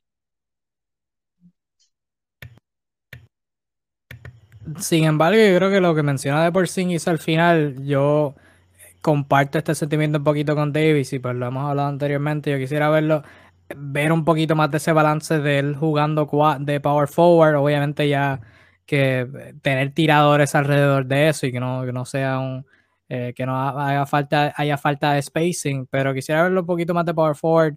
Obviamente cuando, cuando valga lo vas a tener de centro porque es tu mejor cuadro. O sea, si tu mejor cuadro, tú vas a usar tu mejor cuadro. Pero a través del transcurso de la temporada, evitar lesiones, evitar que esté cogiendo palos y toda la cuestión, pues quisiera ver un poquito más de ese balance. Eh, moviendo a Golden State, eh, sobre Golden State hay varias, varias cosas. Eh, algo que encontré interesante fue Bob Myers, dos cosas. Uno, primero dijo que no espera hacer ningún tipo de cambio, que la plantilla que tienen establecida es la plantilla que tienen y va, quiere ver cómo funciona. Así que esta combinación un poquito confusa de veteranos y jóvenes, esa es la que hay. Y pues van a estar juntitos y no, no esperamos no espera un cambio. Y ese es el apoderado hablando. O sea que esa, es la opinión que vale, es el que estamos viendo las fichas. El otro interesante fue sobre Clay Thompson. Clay Thompson dijo él personalmente, Mr. Clay, dijo que él no tiene fecha de regreso, pero no espera que sea algo menos de dos meses, así que está mirando un regreso que sería a finales de noviembre, principios de diciembre. Eso es lo que él dice y lo que él, es lo que él ha dicho. Sin embargo, Bob Myers dijo que él está mirando un poquito más enero para que sea su regreso ideal y que están siendo más lentos con lo que es el, eh, lo que es el ramp up, lo que es el, el desarrollo de, jugar con, más intensidad. Ahora mismo Clay Thompson no está haciendo nada de contacto, pero espera que pues progresivamente vaya desarrollando eh, a coger contacto, que tenga prácticas de alta intensidad en la G con el equipo de G que eso es nada, ¿verdad? Eso no, no, es nada, no es algo del otro mundo. Otros jugadores a través de la historia, cuando vuelven de lesión, están en el equipo de G-League, en las grandes ligas, béisbol, los jugadores que están lesionados van como al equipo de las menores, ni, las menores ligas, nada del otro mundo. Steve Kersey dijo que, el juego que él espera, que cuando él espera que Clay Thompson haga su regreso, va a ser un juego local. Así que ya, por lo menos tengan eso seguro. Va a ser un juego local donde Clay Thompson va, va a volver.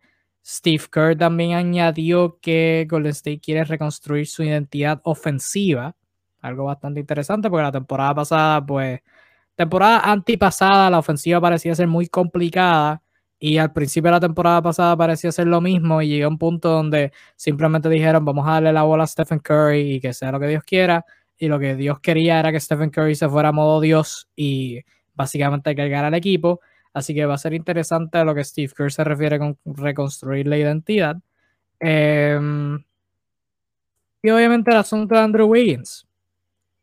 No está vacunado no ha indicado que, se quiere vacunar.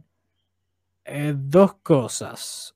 Uno, ¿cómo tú ves a este equipo de Golden State siguiendo la línea que, dijo Steve Kerr, la reconstrucción de su identidad ofensiva? ¿Cómo tú crees que, este equipo pueda funcionar mejor? Y dos, más o menos siguiendo esa misma línea, ¿cómo tú crees que el equipo pudiera, pueda funcionar mejor asumiendo que la mitad de los juegos van a estar sin Andrew Wiggins, que es su tercer, cuarto mejor jugador, su segundo, su segundo, tercer mejor defensor, el, al que le están pagando 30 millones por año. ¿Cómo tú crees que pueden lucir eh, con, la, plantilla que tienen y pues asumiendo que, que Andrew Wiggins no esté en la mitad de esos juegos mínimo? Bueno, en primer lugar, en primer lugar, luce como una buena noticia para Otto Porter Jr., que, sea el, mayor beneficiado de este escenario. Este, y hasta para Jonathan Kuminga, ¿por qué no? Eh, pero sí, Golden State es un equipo que, que, para mí, para mí, yo sé que mucha gente está emocionadísima, porque bueno, un equipo que son muchos fanáticos con el tema de los campeonatos que hicieron, pero sigue estando in the middle.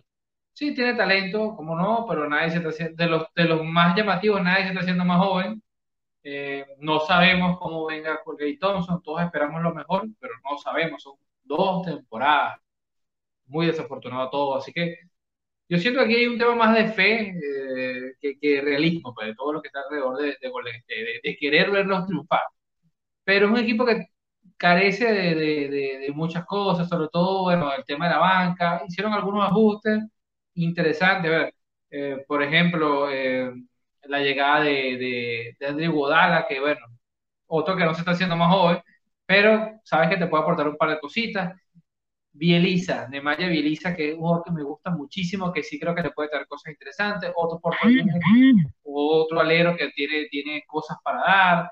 Em, y interesantísimo lo de Avery Bradley, que en el Media Day también dio unos, unos comentarios interesantes argumentando que él se siente en capacidad de ser el mejor defensor de la liga y que por eso lo traen, pues, lo cual es totalmente cierto. Un Avery Bradley sano, que ese ha sido otro tema en los últimos dos años, sano, puede aportar muchas cosas a, a Golden State.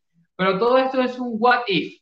O sea, si todo sale bien, si todo fluye, si todo el mundo está sano, se dan las condiciones, este es un equipo que puede ser un animador de la contienda, puede competir en, playoff, eh, tiene el mejor tirador de, todos los tiempos, sí, de todos los tiempos, lo estoy diciendo. Y eso nos va a poner siempre en la pelea. Sobre si puede reconstruir la, esa identidad, no lo sé, no lo sé. Yo tengo mis dudas, ¿no? Eh, pero sí te puedo decir algo, está en posibilidad de hacer un mejor año que el anterior. eso sí, poder subir, eh, cinco victorias más, poder no ser un equipo de play-in, sino un equipo de playoff, sí lo veo. Si todo sale bien, los veo allí. Otra nota bastante interesante es el, uno de los temas principales, lo comentó Luis ahorita, es la situación de Kristaps Porzingis.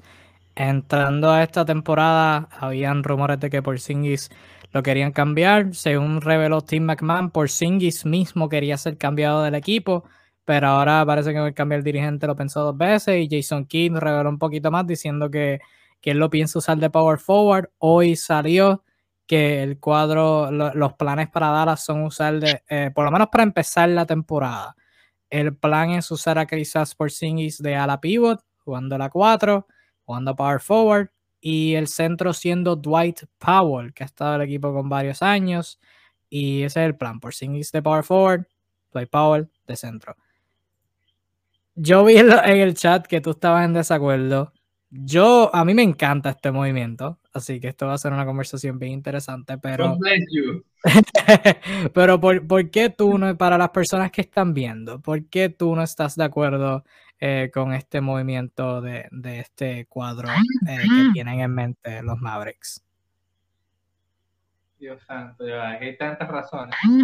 Uno porque está mal, porque la naturaleza no es esta, esta no es la naturaleza de las cosas. Mira, eh, en primer lugar, por sí es esta clase de jugadores muy talentosos, pero como que no, no termina de aceptar su propia naturaleza y quiere ser algo más, entonces quieren buscarle como el acomodo. Yo siento este un movimiento más de, de Jason Kidd, tratar de reconsiderar sus estrellas, de que todo el mundo sea feliz, de llegar, sí, muchachos, eh, tú quieres ser un cangrejo, sí, juega como cangrejo.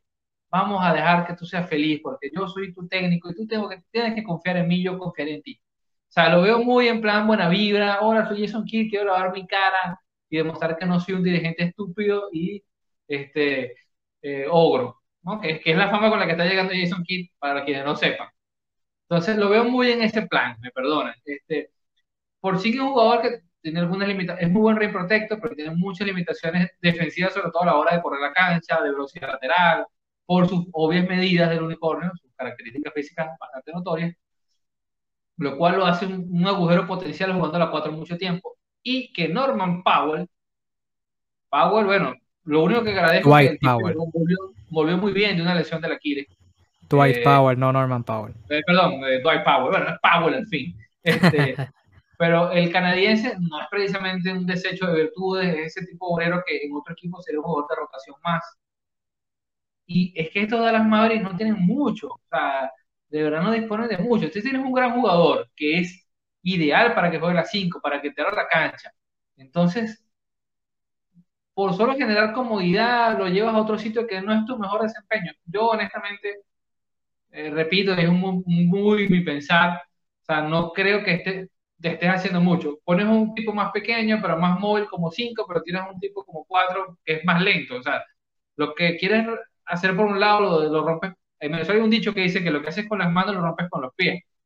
Es muy de esto. Yo lo siento demasiado ambiguo el planteamiento y lo veo más como algo de generar como que sí, podemos hacer este equipo, este equipo, esta cultura, todos somos hermanos. Voy con el tema de que Luca no compagina, con el tema de tal vez Kevin, y voy más allá, tal vez por Porzingis cree que siendo cuatro es más partícipe en ofensiva que estando en la 5, esperando abajo y saliendo eventualmente para un triple. Siente que solo así puede estar implicado en, en, la toma de decisiones, en la toma de balones. Pero más allá de eso, no creo que sea lo mejor para el equipo. Lo dice José Alzuro, que no es nadie, así que bueno, whatever. Te, te, leo, te escucho. Sí, bueno, pues Kevin Reyes, que también es nadie, así que esto, esto va a ser interesante, pero este, a mí me, me encanta, no, no, no me encanta. No voy a decir que no me encanta. Me encanta, es muy. Es demasiada afección. Demasiada afección. Pero me gusta. Me gusta. Eh, yo creo que por Singis, a través de su carrera, ya. Si lo vamos a atribuir a lesiones, lo vamos a atribuir al sistema de Rick o lo que sea. Eh, pero por Singis, históricamente, pues tiene sus mejores minutos en el cuadro. Eh, cuando tiene la oportunidad de estar más involucrado en la ofensiva y de nuevo tú traiste un buen punto. Puede ser ya porque estaba jugando a Power Forward o puede ser porque estaba en el sistema de Rick Carlisle y pues en el sistema de Rick Carlisle, por lo que estoy leyendo, eh, ni, siquiera si lo hubiera puesto de Pointer hubiera tenido el balón en las manos. según lo que, lo que las vibras que estoy sintiendo. Pero, en fin, yo creo que Porzingis, si está fuera el ofensivo, o sea, si Porzingis no es el, un, el único hombre grande en el cuadro, eso es algo positivo.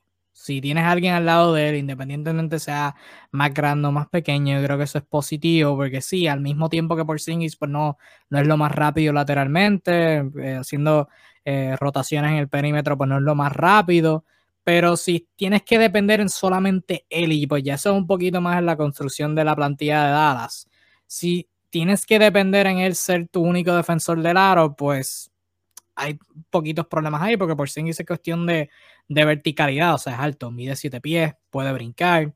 En cuestión de ese aspecto de proteger el aro, pues es bueno. En cuestión de ser físico en canasta y defender a un jugador en el poste, ese tipo de cosas, pues ahí es donde falla. Y si tienes, puedes tener un hombre grande al lado de Porzingis que sea, eh, que sea más, este, más rápido, más versátil en el perímetro, como lo es Dwight Powell, eh, como lo era Maxi Cleaver, aunque pues no funcionó porque tenía a Porzingis para una esquina. Pero si puedes tener esa oportunidad de tener a ese hombre grande que le quite esa presión de tener que proteger el aro, de tener que defender al mejor jugador de la pintura, pues eso es ideal. Y ojo, lo digo dejándome llevar por la premisa de que Kristaps Porzingis está jugando de centro, de centro, está jugando de power forward, pero no es que va a defender a power forwards todo el tiempo. O sea, puede ver juegos como qué sé yo, contra Utah, por ejemplo, contra Utah, que, que a Utah le encanta usar a Rudy Gobert en el pick and roll. Dwight Powell se puede defender a, a, a Rudy Gobert y entonces puedes tener a Porzingis defendiendo a un Boyan Bogdanovich que sí es más rápido, pero no, no lo involucran mucho en la ofensiva. Si estás jugando contra alguien como los Lakers, por ejemplo, si están, si tiene que lidiar con Anthony Davis, ahí puede, puede Porzingis cualquiera pueden defender a Anthony Davis. Si están jugando con un centro, aparte de Anthony Davis, pues también puede coger otro, o otro macheo por Singis. O sea que me estoy dando llevar por la premisa de que por Singis va a jugar power forward, pero pueden alternar en cuestión de que puede ser un power forward defendiendo un centro, si el centro no está involucrado en la ofensiva.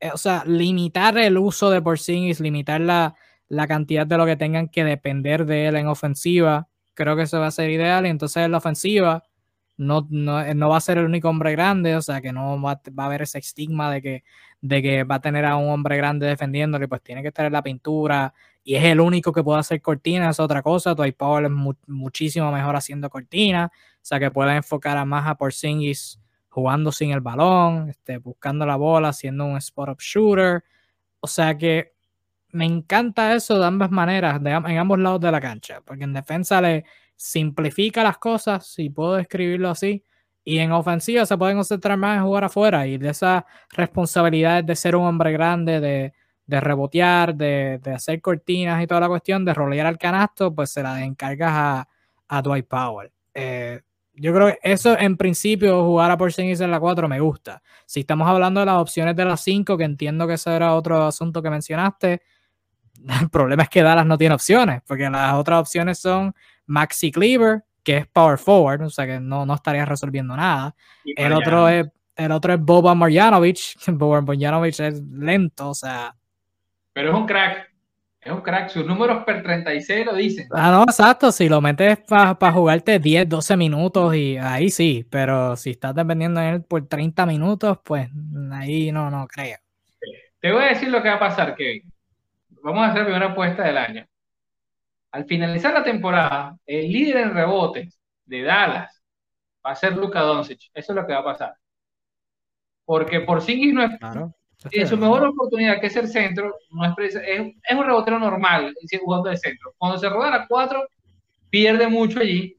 Y una de las peores características que tiene Dwight Powell es, ese tipo de jugadores que no ganan muchos rebotes, le ganan muchos rebotes. Es muy atlético en, en la velocidad lateral, en perseguir, hacer las pequeñas cosas, una de las debilidades que va a tener Dallas es que todos los equipos le van a ganar los rebotes.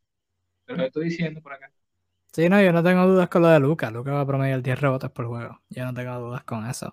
Pero yo creo que es mejor sí, por Singis no va para, para el bien, eso añadiéndolo a lo que dije, por Singis para su bien, pues no va a estar encargado de, estar dando boxeo, de tener que, que pelear los rebotes con los mejores reboteros de la NBA. Quizás si está jugando power forward, pues va a tener a alguien pequeño defendiéndolo, eh, ese tipo de cosas. Va a estar más concentrado en, en jugando afuera, que es lo que Jason Kidd dijo, que quiere que sea más un jugador de baloncesto y pues no esté parado en la esquina todo el tiempo. Así que va a ser interesante. A mí me gusta. A mí me gusta el movimiento. Al Suru no le gusta, Naldo que no está aquí tampoco le gusta, así que va a ser interesante cómo eso se desarrolla, importante. Y lo hice énfasis, Jason Kidd lo dijo, esto es para empezar la temporada. Puede, existe la posibilidad de que el experimento fracase y vuelven a, lo vuelvan a usar de centro. Y pues ahí tendremos una conversación distinta. Pero a mí me gusta la idea, me gusta la idea. Pero te, te pregunto, ¿tú tienes más problemas con que usen a Porzingis de power forward o con que Dwight Powell sea el centro al lado de él?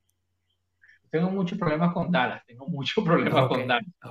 Es que las dos cosas son, una, una, cosa no me gusta y, la, cosa, otra cosa tampoco. Pues creo que sí, creo que lo de Power me molesta sí, O sea que si, si tuvieran un mejor centro que lo que tienen en la plantilla, estuvieras mejor. Que, pudiese cubrir por lo menos, defender mejor el, el, el aro y, liberar esa, esa, lo que muchos hablamos, pues que si Dallas hubiese sido agresivo y hubiese tratado de buscar a, a Holmes, que era el mejor de los pibos que estaba disponible en el, en, en, el off-season, yo me la juego. O sea, un tipo que va a machacar cualquiera, que va a ir al rompe, te agarra tus ocho reboticos y bueno, eso es lo que Dios quiera.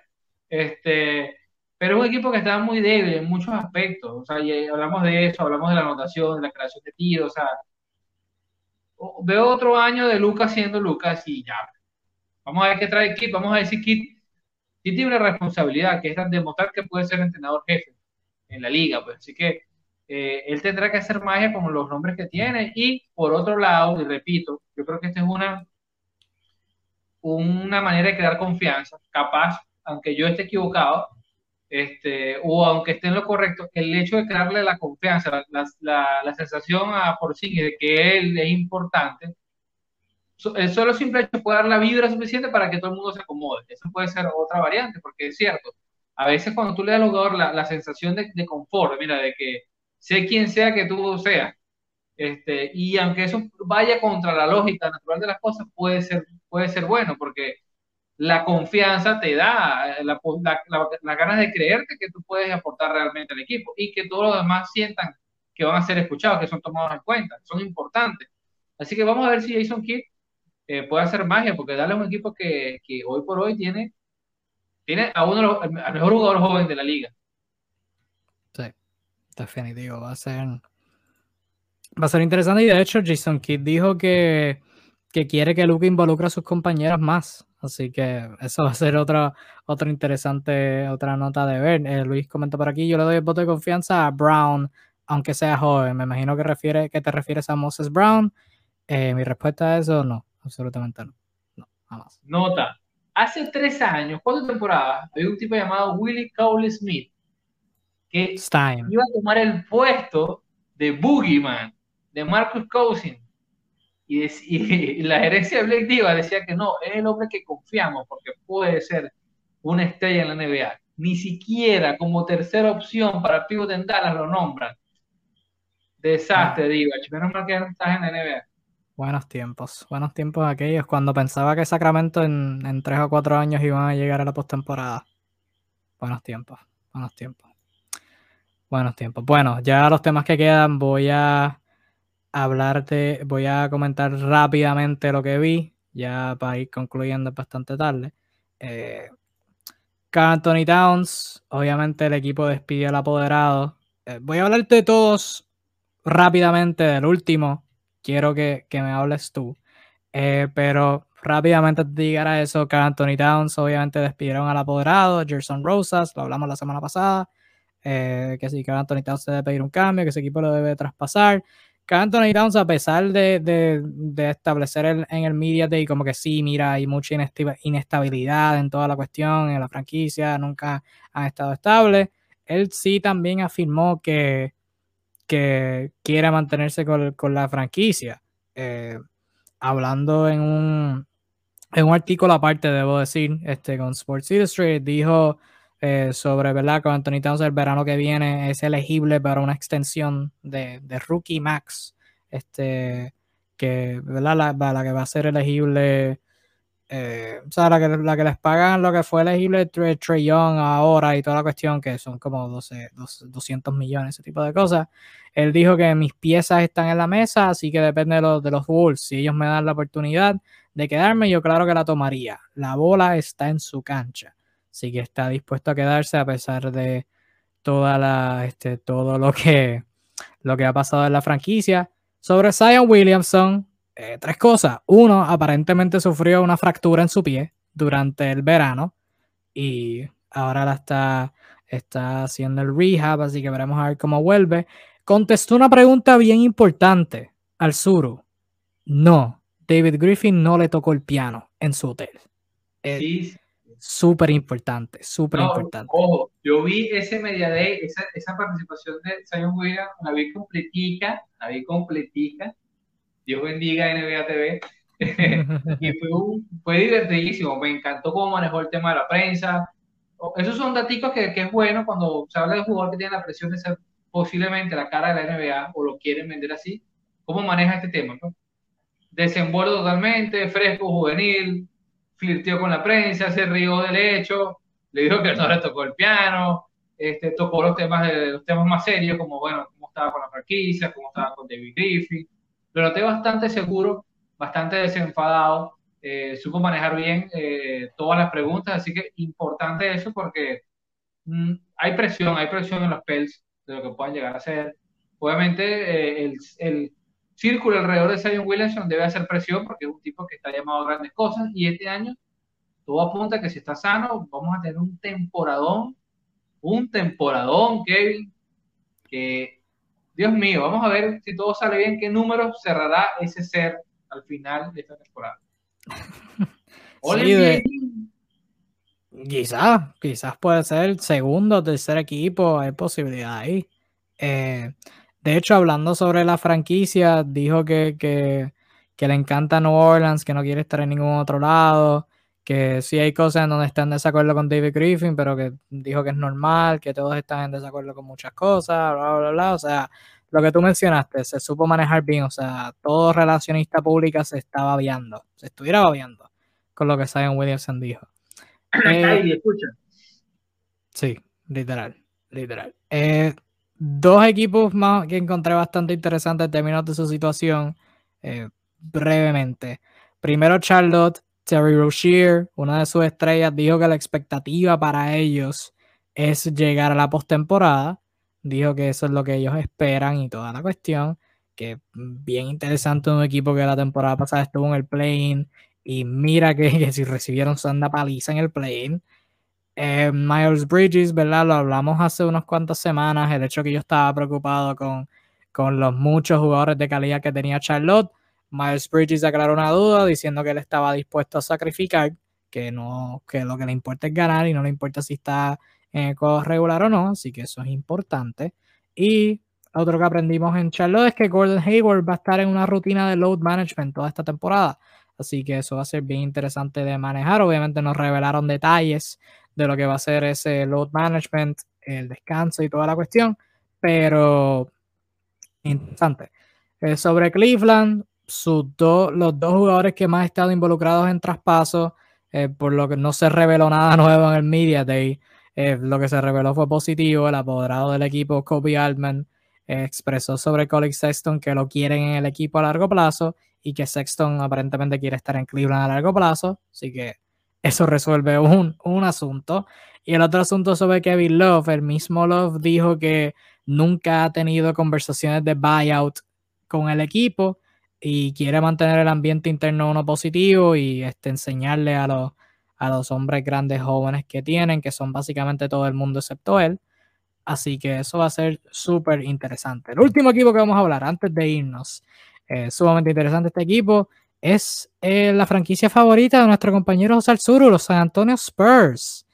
Eh, Mr. Greg Popovich ofreció dos declaraciones interesantes. Una, nos vamos a enfocar más en, porque ya más predicciones, temas generales. La segunda es un tema bien interesante, cortito, que quiero tener tu opinión. Este, pero lo primero, Popovich habló sobre la plantilla en general y dijo, y cito, este grupo es joven, energético, tiene mucha velocidad. Nadie va a jugar 39 minutos por juego. No estamos preocupados sobre estadísticas ni honores individuales. Estos muchachos van a tener una bola jugando. Y lo otro interesante fue que alguien le preguntó sobre la pérdida de DeMar DeRozan, no necesariamente sobre la estrella que perdieron, que perdieron, sino por el closer que perdieron, jugador que cierre partidos. Y le preguntaron a Pop qué iba a hacer con esa situación y él dijo que la incertidumbre sobre ese, ese aspecto, sobre no tener un closer definido, es bien emocionante. Dijo, no sé a quién se la voy a dar, la bola, o qué jugada vamos a ejecutar. Eso es algo que vamos a averiguar en el paso. Y con esto cerramos el live. Arturo, ¿quién tú crees que es el closer de San Antonio? Tienes una pregunta más fácil. bueno, yo diría yo, por lo menos para dejarte a ti terminar, idealmente, yo creo que debe ser Deontay Murray. Idealmente. Porque proyecta ser el mejor jugador ofensivo. Si las mejoras que tuvo la temporada pasada son consistentes, debe ser el mejor jugador del equipo y debe ser el que tenga la bola en sus manos creando. Ahora bien, alguien que quizás pueda ver como un sleeper para ser alguien que pueda tener este ofensiva al final de los juegos es Doug McDermott. Es un excelente tirador y no es alguien que le vayan a dar la bola y que cree jugadas. Esto no es universidad, no está en, en Creighton, creo que fue que estudió, no me acuerdo. Eh, pero le pueden hacer una cortina, puede salir, puede cogerle y tirar. En cuestión de manejador del balón, yo creo que idealmente debe ser Deontay Murray. Doug McDermott es otra persona que debe tener tiros, pero también, y esto es como que la, contestación fácil, va a depender juego tras juego tras juego. O sea, va a haber un juego donde el closer puede ser uno, va a haber otro donde el closer puede ser otro, pero yo creo que idealmente debe ser McDermott, que es uno de los veteranos, chistosamente tiene 29 años y es como el segundo jugador con más edad en todo el equipo. Pero yo creo que idealmente debe ser Dion Murray. ¿Pero qué tú crees? ¿Tú que, tú que ves al equipo más que yo? Yo creo que realmente va a ser eh, un tema de, de circunstancial, o sea, de cómo está el equipo, lo que quiere hacer en el tablero, dibujar jugadas y cada quien se vaya dando esa evolución, ¿no? Eh, por ascendencia debería ser de Murray si no se involucran en, temas de negocio, de tratos a mitad de temporada. Pero realmente el, el, el hombre que creo que se puede colear ahí es Keldon Johnson que ha gozado de la confianza de Popovich. Eh, que él no me parece a mí el nuevo Kawhi en el sentido de que está trayendo herramientas nuevas a su... Cada cierto tiempo te sale con algo nuevo que aprendió. está siendo muy, muy absorbente en, las pequeñas cosas, tiene ese perfil de, de aprendiz, de two-way player, posible two-way player, así que no veo como el sleeper aquí en la conversación. Pero sí, mientras, de, mientras Deontay Morre pertenezca a la franquicia, eh, hoy en día es el jugador estrella. debería tener las mayores oportunidades. Eh, te comiste algo, o la tercera pregunta importante que le hicieron a Popovich en el Media Day fue, ¿cómo hizo para convencer a Mano Ginóbili de volver a la franquicia? Eso lo vi también. a lo cual respondió que él no, era, él no era de revelar secretos de vestuario de todos sus años de carrera, pero la verdad es que su esposa no lo soportaba en casa y bueno, él tuvo que hacer la caridad y traerse a Ginobili de nuevo y salvar un matrimonio. Así que, capo, crack, you know, eh, que Popovich es, eh, una estrella, definitivamente. Y también dijo que, que, la esposa le caen bien, le caen mejor que, que Ginobili. Así que. Probablemente sea cierto. sí, es bien interesante. lo extrañaremos. sí, bueno, pero bueno, ya con eso cerramos lo que es este segmento de Media Day. Este, algunas expresiones bastante interesantes, obviamente muchísimas. En todos los equipos hay algo interesante y pues pudiéramos dedicar un live entero a eso. Pero con esto cerramos este. Con esto cerramos esta transmisión. Muchas gracias a todos por sintonizar, ya sea en vivo, ya sea en podcast, lo que sea, repetición. Muchas gracias por sintonizar. Si es su primera vez, consideren seguirnos, ver nuestras publicaciones, darle like a la página, seguir nuestro podcast, seguirnos en Instagram, toda la cuestión, todos los links están ahí, en nuestra descripción. Em, y la semana que viene, tu dosis de NBA es predicciones. Tu dosis de predicciones de NBA. Vendremos la semana que viene hablando este todo tipo de predicciones. Vamos a dividirlo, pero no va a ser lo hicimos el año pasado y pues fue simplemente nosotros ir uno a uno dando predicciones, eso es bastante aburrido, así que tengo una idea bastante, algo ahí de lo que quiero que hagamos para mantenerlo dinámico y que eh, tú que nos estás viendo pues no te aburras, pero independientemente de cuál sea el formato, vas a ver nuestras predicciones para galardones, quién va a ganar los premios y los standings en cada conferencia, quienes vemos como sorpresa, quienes vemos como equipos que pueden defraudar, expectativas para equipos que van a competir por un campeonato, todo ese tipo de cosas lo van a ver la semana que viene. Quizás lo dividamos en dos partes, así que podrán ver lo que sea de predicciones la semana que viene y pues este, después la otra semana la temporada está ahí al lado, mi gente. La temporada regular empieza el 16 de octubre, pretemporada empieza el domingo, como dijimos al principio. La acción de NBA está ahí al lado, así que estamos súper emocionados y tendrán este, todos los análisis, los mejores análisis en todo, en todo el internet acá en NBA Discussion, así que manténganse en sintonía. Nos veremos el próximo miércoles, todos los miércoles aquí en tu dosis de NBA de parte de Naldo que no puedo estar aquí. Esperemos que todos estén bien. De parte de José Arzuro Kingpin, yo soy Kevin Reyes, Disfraz 05. Muchas gracias a todos por sintonizar. Que tengan una linda noche. Nos veremos en la próxima.